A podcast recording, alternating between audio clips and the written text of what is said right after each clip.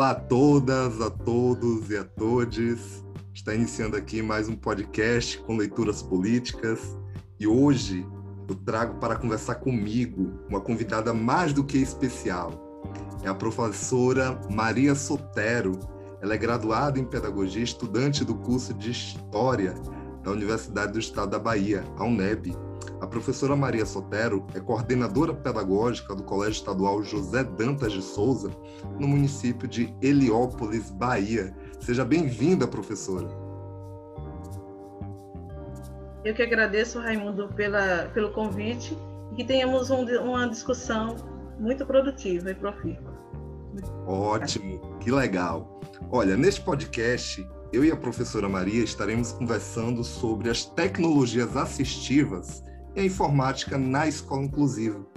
O quanto essa temática é importante, ela atravessa diversos contextos. A professora Maria, ela coordena uma escola situada em uma zona rural.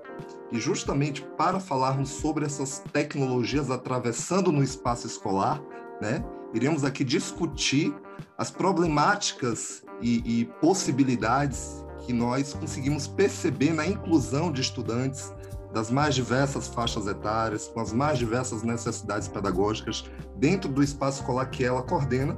E aqui a gente também vai fazer uma leitura meio que ampla, né, do que a gente consegue perceber dessas tecnologias no contexto educacional brasileiro.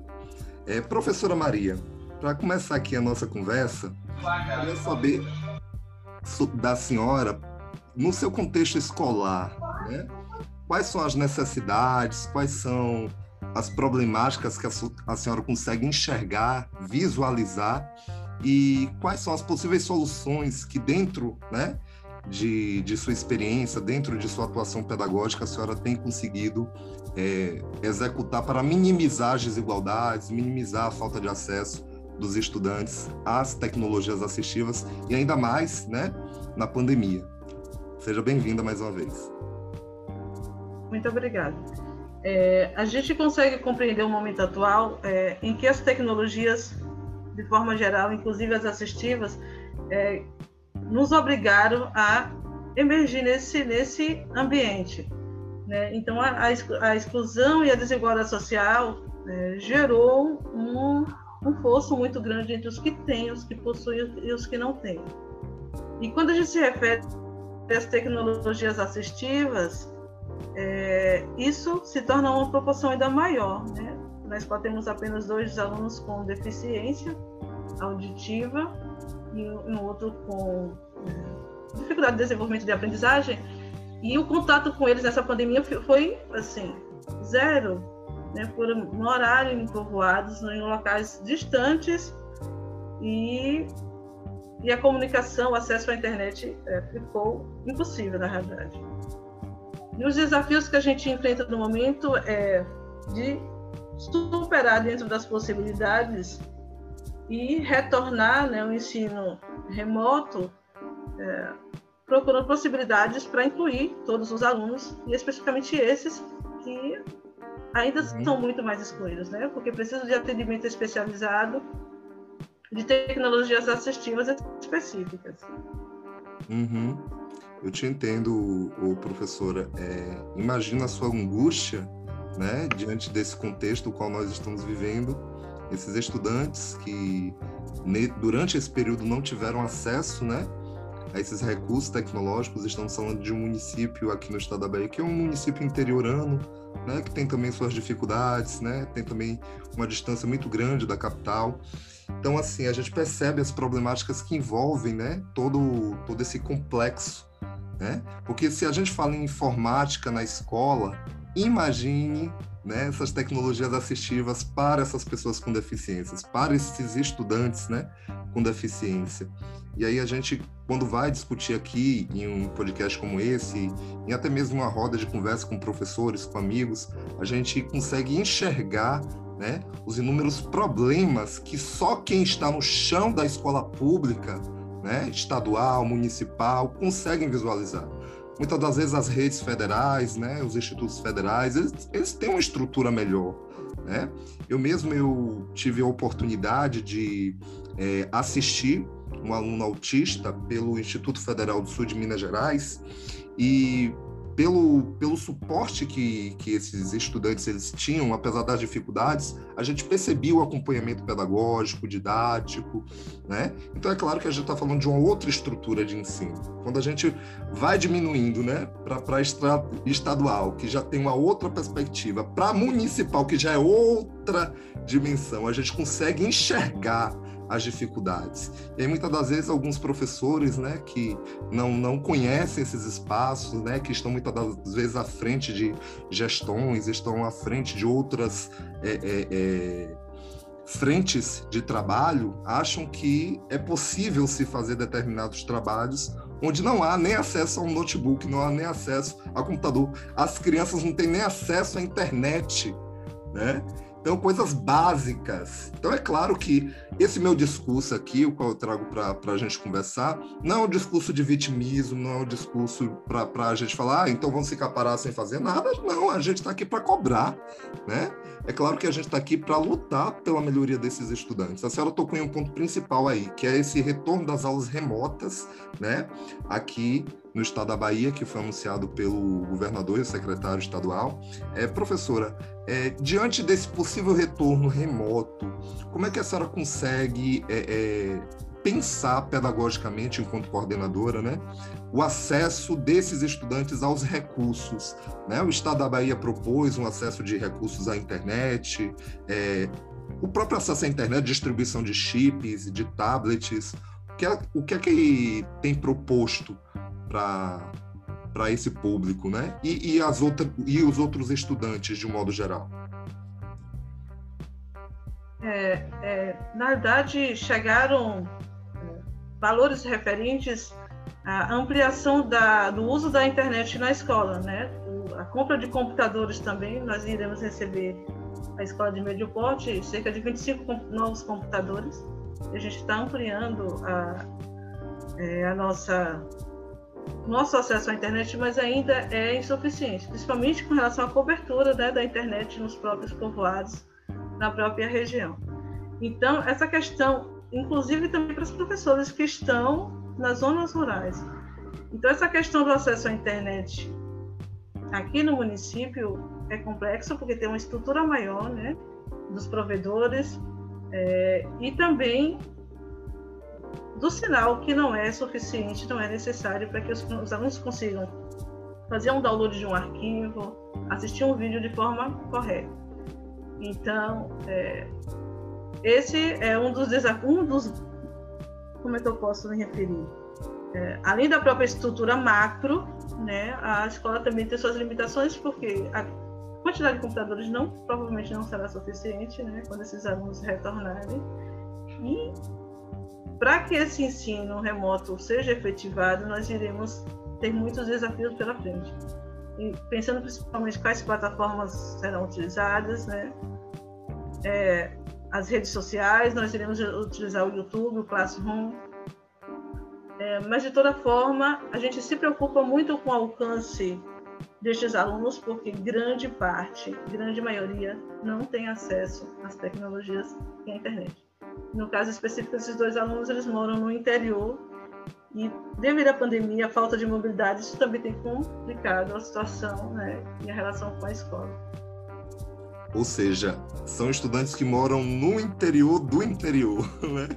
onde as desigualdades se aprofundam ainda mais. Né?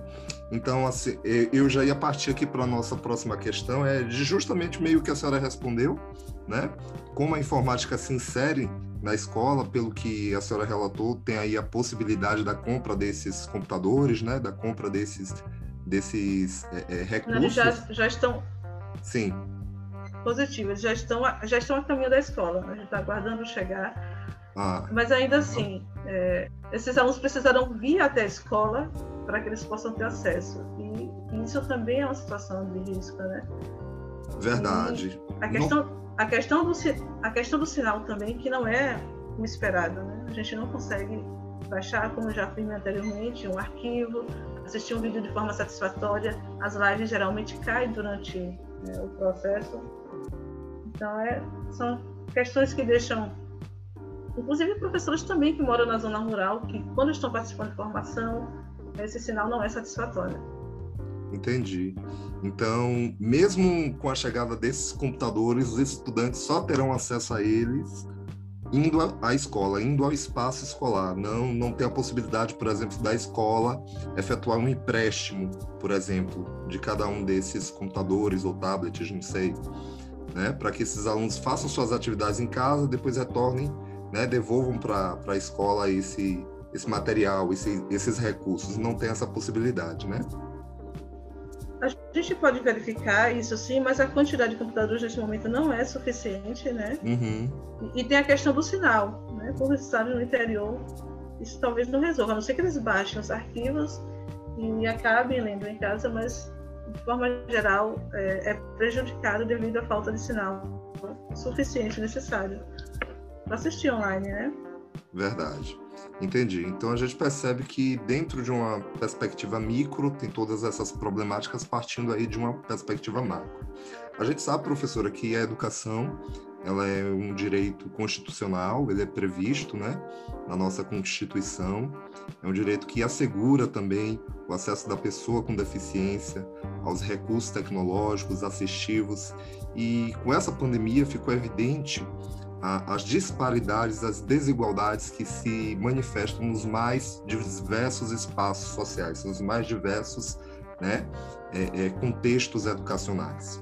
É, dentro do que a senhora conhece, né, do que a senhora tem percebido aí nas formações, no dia a dia, né, de sua jornada durante esse período, porque eu tenho certeza que durante esse processo de, de pandemia, qual nós estamos vivendo, a senhora não parou. Nós continuamos a trabalhar enquanto professores, né, continuamos a reger, né.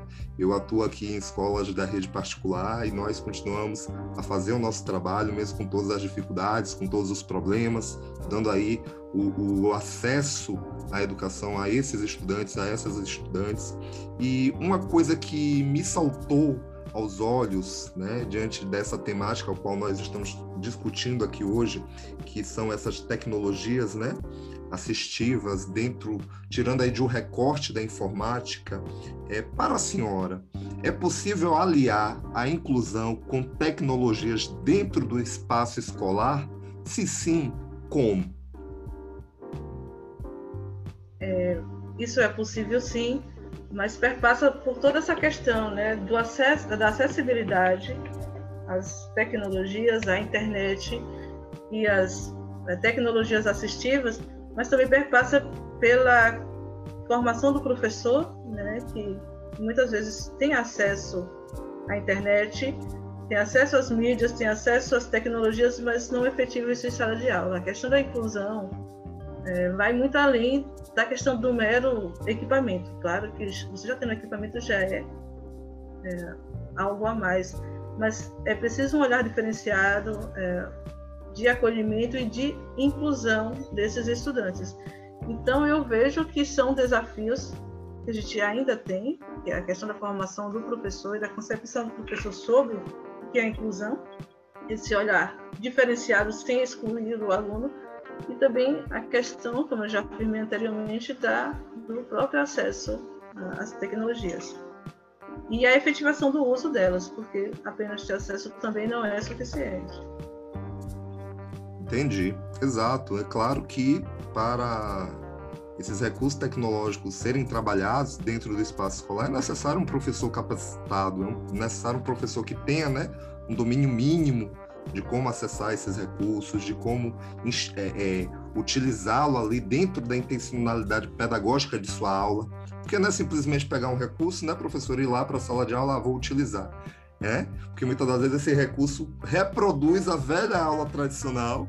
Eu gosto muito de uma charge, de uns videozinhos que tem no YouTube que mostram lá, né? O diretor chega, olha, hoje nós vamos contar aqui com, com um novo quadro, né? Com uma nova tela, tem uma nova perspectiva, né? Aqui para que vocês vão se inserir na, nesse novo mundo das tecnologias, né? E o professor de matemática está lá ensinando no quadro, né? De giz. 2 mais 2, 4. Os alunos repetindo a mesma coisa. E aí o professor, olha, o, o, diretor chega e olha, vai, vai mudar tudo isso aqui, né? É, os alunos vão estar com tablet, o professor vai estar com a louça digital, tudo, tudo arrumadinho, tudo bonitinho. Só que quando chega essa louça, quando chega esse tablet, né? o professor está lá na frente reproduzindo a mesma coisa, 2 mais 2, 4, 4 mais 4, 8, e os alunos reproduzindo.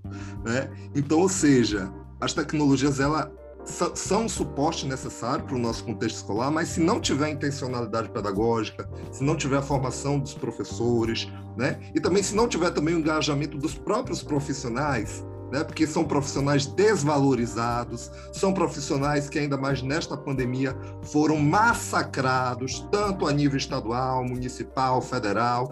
Né? Nós estamos vendo aí o, o desmantelamento das políticas públicas, principalmente com relação ao Fundeb, né? que agora já tem uma proposta de um tal ministro aí que já quer desvincular né, esse fundo do, é, é, é, do, do, do, orçamento, né? ou seja, prejudicando aí a inclusão e prejudicando aí a efetivação desses recursos no, no contexto educacional. Né? Então a gente percebe todas essas problemáticas surgindo. E aí, quando a gente fala da pessoa com deficiência, a problemática é maior ainda. Porque se para os nossos alunos, né, entre aspas aí das ditas classes regulares, né, a gente já, já encontra, já se depara com, com esses vários problemas, já se depara com essas várias questões. Imagine, professor, aquele aluno que é surdo, que é cego, né, que, que possui N deficiências, né? Tem lá o transtorno do déficit de aprendizagem, é hiperativo, é superdotado. Olha só quantas coisas, né, que a nossa legislação ela abarca, né, e assegura a esses estudantes o seu acesso à educação, né? LDB, Constituição Federal, todos são iguais perante a lei, né? Todos são, independentemente, né, de gênero, independentemente de classe, de condição social, pessoal, enfim todos são iguais. E a gente percebe essas dificuldades com os nossos estudantes das classes ditas regulares, nossos estudantes que, em tese, não tem lá uma deficiência. Imagine o estudante que está lá nessa situação né, de desamparo, de total descaso das políticas públicas. E, como a senhora muito bem colocou logo no início dessa, dessa nossa conversa, as problemáticas que teve aí com relação aos estudantes da escola, né, em que a senhora coordena, estudante surdo e o outro com déficit de aprendizagem, foi isso? Uhum. Então sim, esses estudantes, sim. esses estudantes não tiveram acesso aos recursos pedagógicos, né? Não tiveram acesso a, é, é, é, a um acompanhamento mínimo, né, fornecido pelo Estado. Mas enfim, dando continuidade aqui à, à, à nossa conversa, como é que a senhora, quais são as suas expectativas com relação a esse retorno, que aqui no caso do estado da Bahia será no dia 15 de março, né? Quais são os horizontes que a senhora consegue enxergar né, para a inclusão de todos esses estudantes, com deficiência ou sem, dentro dessa perspectiva das tecnologias assistivas, dentro dessa perspectiva também das tecnologias da informação e comunicação, as TICs, né? Conte aí para gente. É, esse momento de retorno é um momento muito delicado. Todas as, todas as pessoas envolvidas no processo estão sensibiliza, é, sensibilizadas pelo que tem ocorrido é, devido à pandemia e ainda a ausência de vacinação ou de uma organização mais efetiva né, para que essa a vacinação ocorra. Então, a gente tem se preparado com reuniões é, a partir de um certo ponto mais intensificado para que a gente consiga organizar pedagogicamente, né, desenhar a partir do novo ensino médio, é, incluir de forma efetiva essas, essas pessoas com deficiência, né, com, é, com dificuldades de aprendizagem. De forma geral, a gente tem intensificado mais o diálogo e buscar estratégias para aliar dentro das nossas possibilidades, né, dentro do que a gente consegue fazer, incluir esses alunos não só os alunos com deficiência, mas todos esses alunos que irão voltar com problemas psicológicos, com ansiedade, né? Mesmo de forma virtual, a gente consegue, a gente não perdeu o contato com esses alunos, né? A grande maioria a gente ainda consegue falar pelo WhatsApp dentro das possibilidades. Quando eles conseguem ligar. O pessoal que é da cidade, né, de Heliópolis, a gente tem um contato mais intensivo, mas assim, com relação à zona rural, esporadicamente a gente consegue manter esse diálogo, No entanto, é, as problemáticas são referentes garantir que todos tenham acesso a esse conhecimento, né? que a gente consiga recuperar é, o que esses alunos é, se manteram distantes, no sentido de da, sensi, é, da, sensibilização e da falta de muitas vezes protagonismo. Né? Esses, jo esses jovens estão no processo de desenvolvimento de escolhas, né? são adolescentes, são jovens que precisam escolher, né? buscar seus horizontes, decidir que profissão seguir, decidir quem, quem eles são. E esse momento acabou afetando né, essa, essa questão de protagonismo de autonomia. Então, a busca do nosso planejamento é que a gente consiga alcançar todos e a todas da melhor forma possível, é, mas, sobretudo, que eles consigam se enxergar enquanto protagonistas, né? Porque com afastamento, eles tiveram possibilidade de ler, eles tinham de material de revista, de livros, e que eles também possam voltar com essa consciência maior para a busca e para o desejo de aprender. E isso perpassa não só para as pessoas que têm é, essas deficiências, mas, sobretudo, é, por estar em fase de desenvolvimento, uma fase tão importante né, da vida deles. Excelente.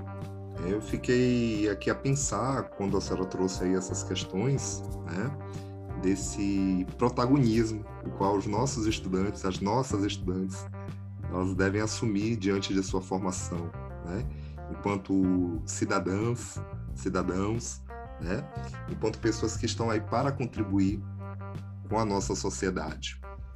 Diante desse processo, o qual nós estamos vivenciando, que foi uma coisa que não foi planejada, né? Não vamos aqui entrar em linhas conspiratórias, né?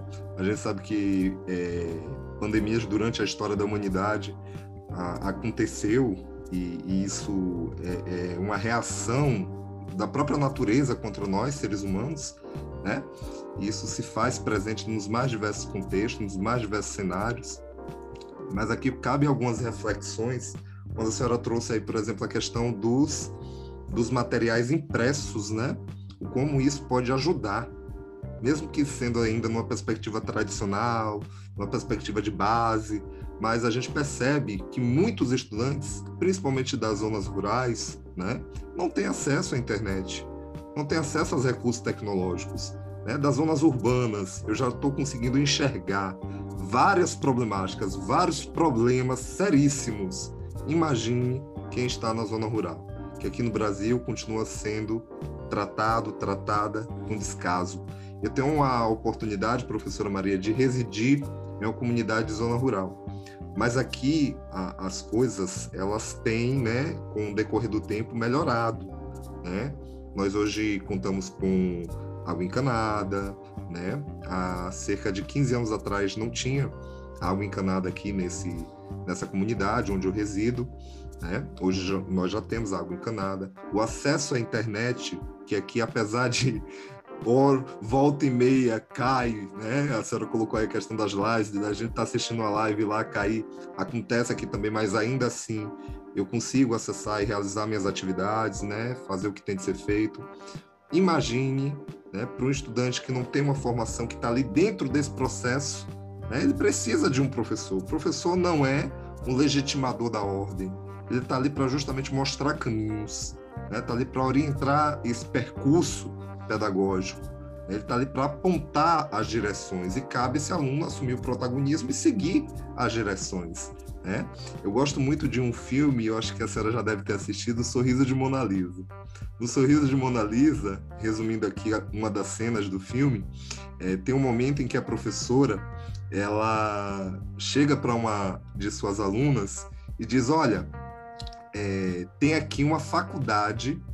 Ela, essa aluna ela se casou, mudou de, de, cidade, né? E a professora sabia que essa aluna, se não me engano, queria fazer direito, né? fazer um curso superior. E aí ela chega, né, na casa dessa aluna, no chá de Casa Nova, e fala: Olha, tem, eu, eu pesquisei aqui no, nos quarteirões próximos, né?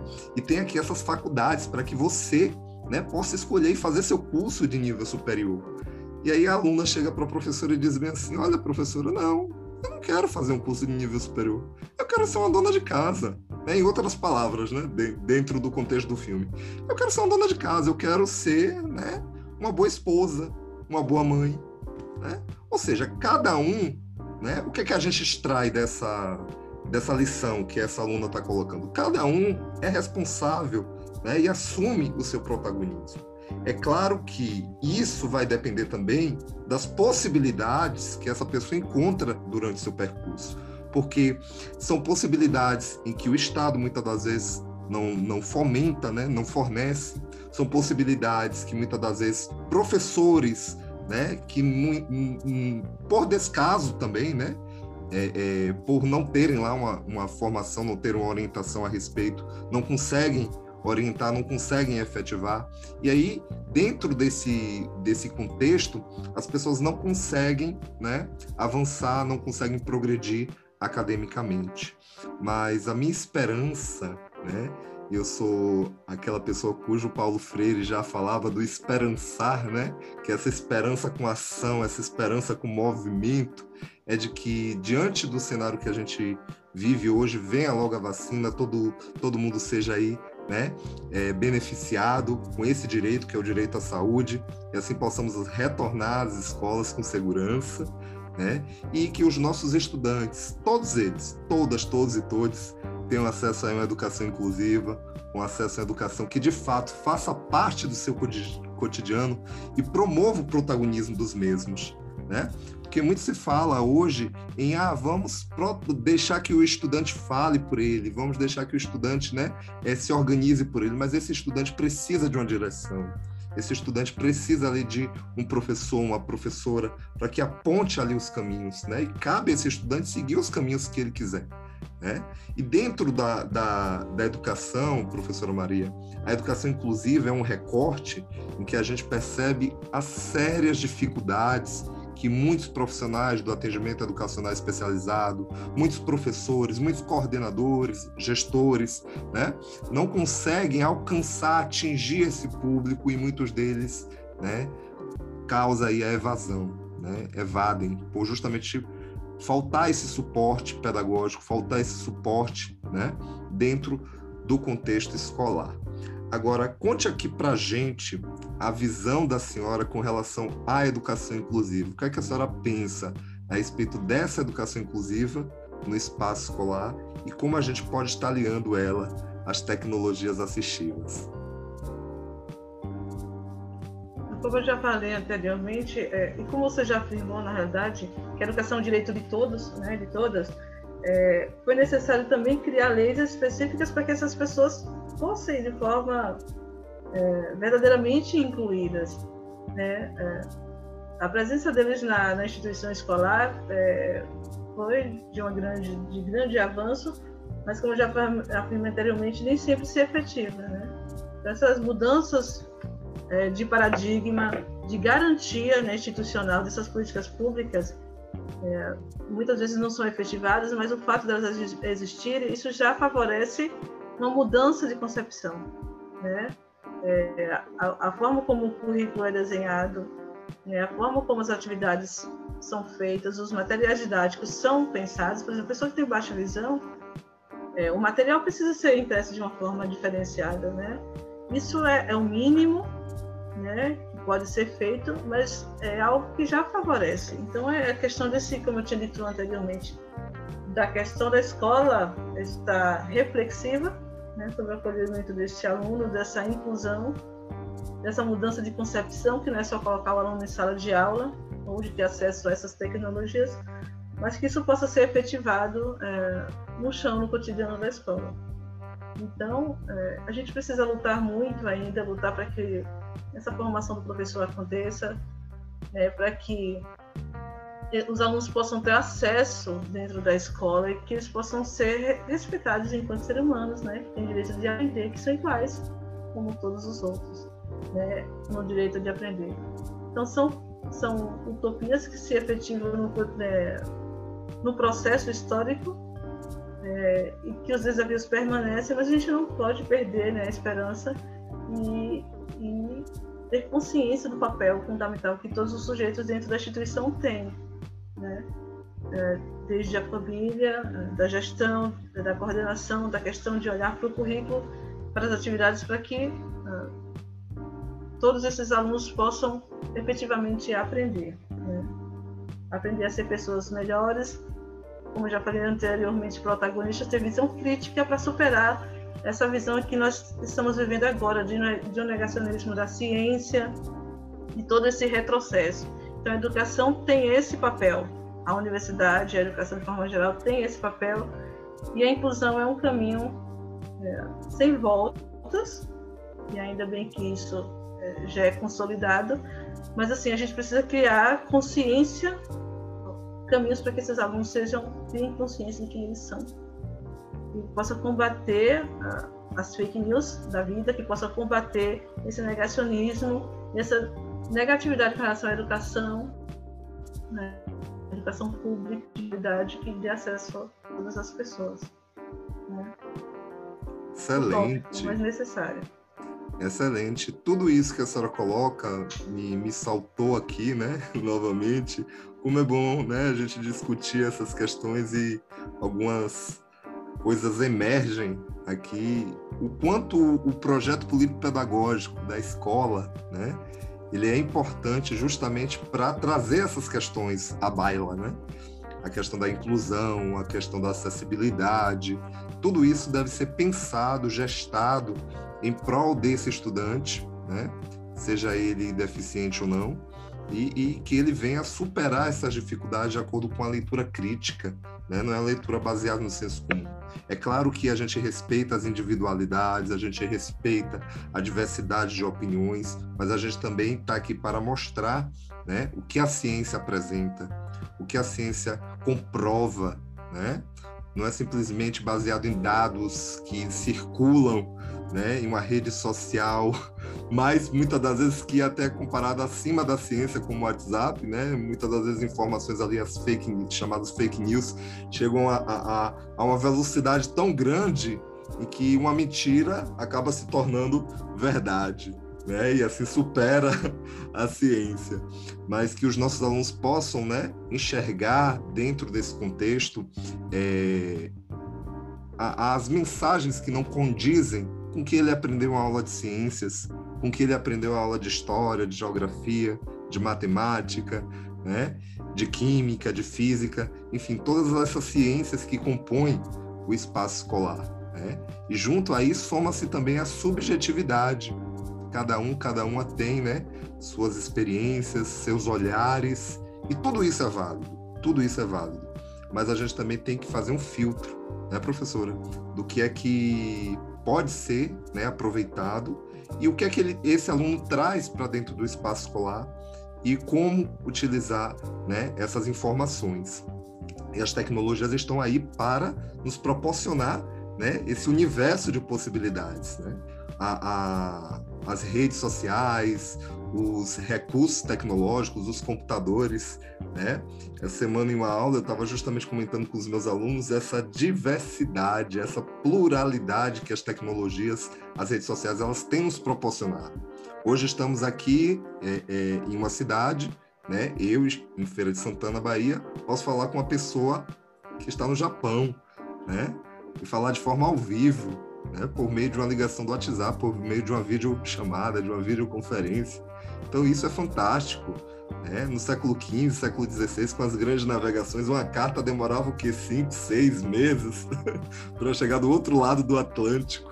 Né? E hoje nós temos essas comunicações próximas, mas que ainda assim, ainda assim, mesmo com tantos avanços tecnológicos, mesmo com tantos recursos aí disponíveis, a gente percebe os problemas, as dificuldades, né?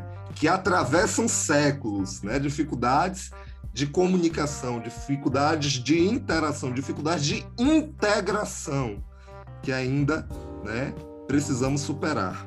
Né? Com, com o devido planejamento, com a devida organização pedagógica, para que esses problemas eles não vão terminar, eles não vão deixar de existir, mas para que esses problemas eles diminuam, né? para que esses problemas eles sejam reduzidos. Então, dentro do espaço escolar, trabalhar com essas tecnologias, trabalhar com, com a informática, né? é de vital importância. Mas, além disso, temos que ter um professorado preparado, temos que engajar esses alunos né, para a realização das atividades, porque é todo um trabalho de base que deve ser feito né, para o estímulo do acesso, utilização, reutilização né, dessas tecnologias no nosso cotidiano. E professora, já estamos encaminhando para o final. Quero que a senhora deixe aqui as suas considerações a respeito, né? Fique à vontade. É, espero que a vacina chegue logo, que todos possam ser e todos possam ser vacinados, que a gente possa voltar para o ensino híbrido. Né? Acredito que a mudança paradigmática é, que a pandemia nos trouxe é, com esse distanciamento social de que a educação remota é possível sim ser feita, que as tecnologias são aliadas sim, e, e, nós precisamos superar as questões das desigualdades sociais, que ficou nítido no Brasil, e maior investimento em educação e tecnologia. Então, que possamos ter um, retorno seguro, né, presencialmente, mas que a gente consiga manter um ensino remoto, é, híbrido, né, para que, que isso seja exercitado e efetivado, não só em momentos né, drásticos como este, mas que, que as tecnologias possam ser aliadas né, nesse desenvolvimento, nesse protagonismo, principalmente que desenvolvam uma sociedade com menos desigualdade, com pessoas mais conscientes né, de quem são, é, de quem votar, né, é, de, de, aprend de, aprender a respeitar o outro é, e ser respeitado, sobretudo. Então, esperamos por momentos melhores na educação e na nossa sociedade. Agradeço pelo convite, né? Muito obrigada. Obrigado, professora Maria. E agora também fazendo aqui minhas considerações finais. Eu agradeço a você que nos escutou até aqui. Muito obrigado pela sua audiência. Este foi mais um podcast dos Leituras Políticas, o seu podcast que fala dos atravessamentos políticos nos mais diversos contextos. Hoje conversamos aqui com a professora Maria Sotero e discutimos sobre a informática no espaço educacional em que ela está inserida, né? Mas também atravessamos aqui diversos contextos, diversos cenários e a gente percebe o quanto a educação é importante na vida de uma pessoa, o quanto a educação ela é de fundamental importância na vida do ser humano. A educação ela transforma, a educação ela é luz, a educação ela é vida. Nós, enquanto professores, enquanto educadores e estudantes também, estamos aqui para caminharmos juntos, juntas, juntos, neste processo inclusivo com a educação